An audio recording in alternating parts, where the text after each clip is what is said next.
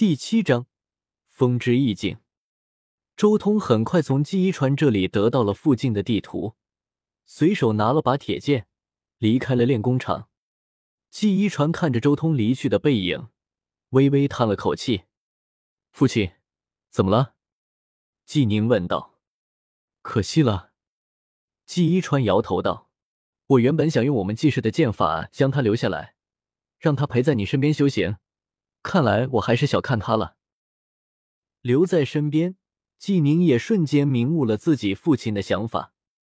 自己父亲不仅是看中了对方凤凰祥瑞的身份，更是为了自己。纪一川希望能以人族的功法将他挽留下来，让他陪着自己儿子身边练功。纪一川深知，剑法、弓箭甚至步法这样的东西，不等于修为境界。需要大量的练习来形成肌肉记忆的。一旦对方真的如季一传所预料的那般，陪着自己的儿子一起修行，到时候他们未来极有可能成为一种类似于兄弟伙伴的关系。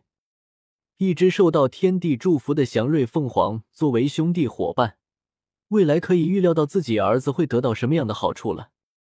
但季一传失算了，他没想到周通的竟然强到了这种程度。仅仅只是看了一眼，就将剑法修炼到这种境界。不过这样也好，季一川心中也不禁浮现出一丝庆幸。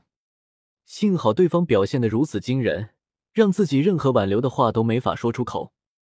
要不然，真要让这样一个如此惊人的怪物陪在自己儿子身边修行，自家儿子的信心都不知道要被打击成什么样子。一个修士。可以暂时没有实力，但绝对要有一颗自信不屈之心。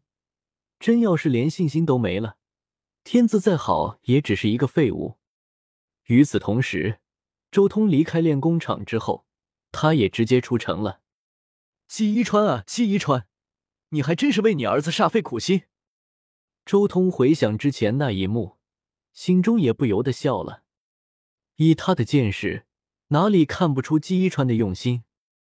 无非是希望自己与季宁一同成长，然后未来互为守望罢了。但现在，周通可没有时间去等季宁成长。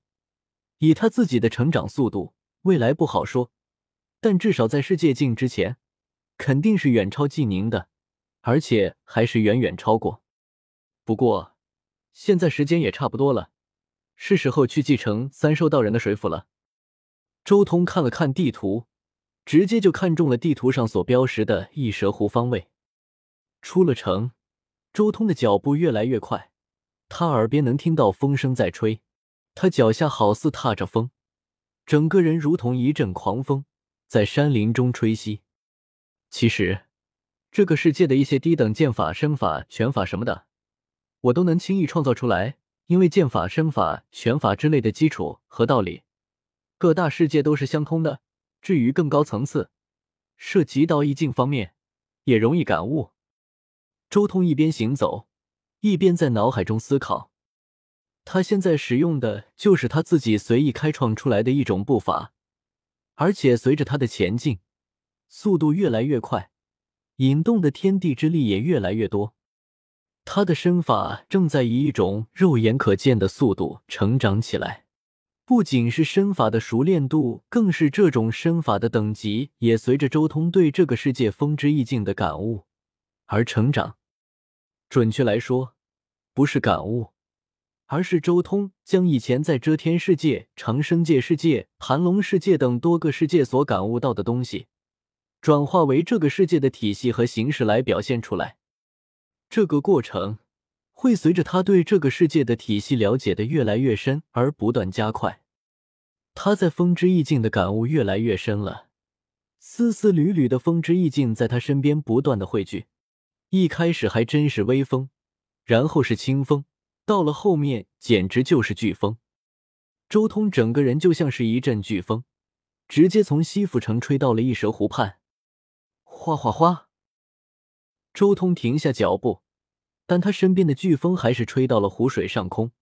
此刻狂风吹袭，一蛇湖之中波涛汹涌，方圆百里的一蛇湖上都掀起了一道道足有丈高的巨浪。这里就是一蛇湖了。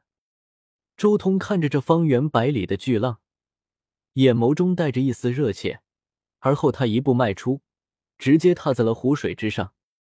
他踏在湖水之中，身体却并没有沉下去。赤明九天图修炼到第六重圆满，他早已拥有了驾驭水火的神通。哗啦啦，周通行走在异蛇湖上，整个人毫无畏惧。湖水之中，偶尔有大青虾、大黑鱼的脑袋从水面下冒出来，遥遥的看着周通。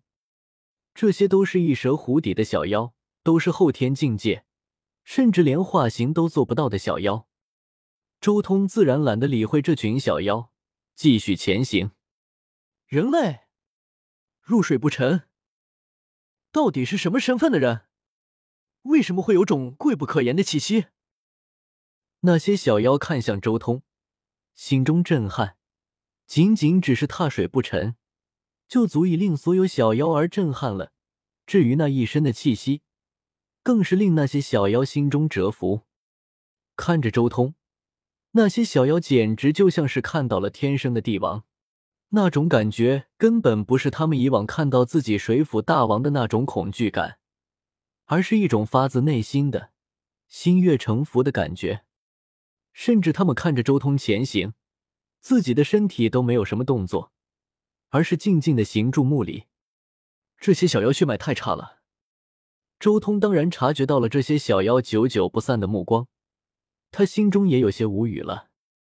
按理来说，这种水里的小妖面对龙的时候，才应该这样，龙才是鳞甲之首，但他们血脉等级太低级了，碰到自己这个凤凰都是这副模样。很快，周通就进入了异蛇湖中间的一座岛屿上。这座湖中岛屿不小，方圆足足有将近十里。岛上也有许多小山、河流。他御风而行，每一步迈出都宛如清风一般飘飘然，有种说不出的轻松写意。他围绕着这座岛屿前行，进一步勘察这座岛屿上的地形，在寻找自己想要的东西。沿途，他依然看到了许多水族小妖，比如沙滩旁边晒着太阳的螃蟹，比如河水中吐着泡泡的鲤鱼。但所有小妖看到周通的第一瞬间，都被他身上的那股至尊至贵的气息震慑住了，不由自主的行礼。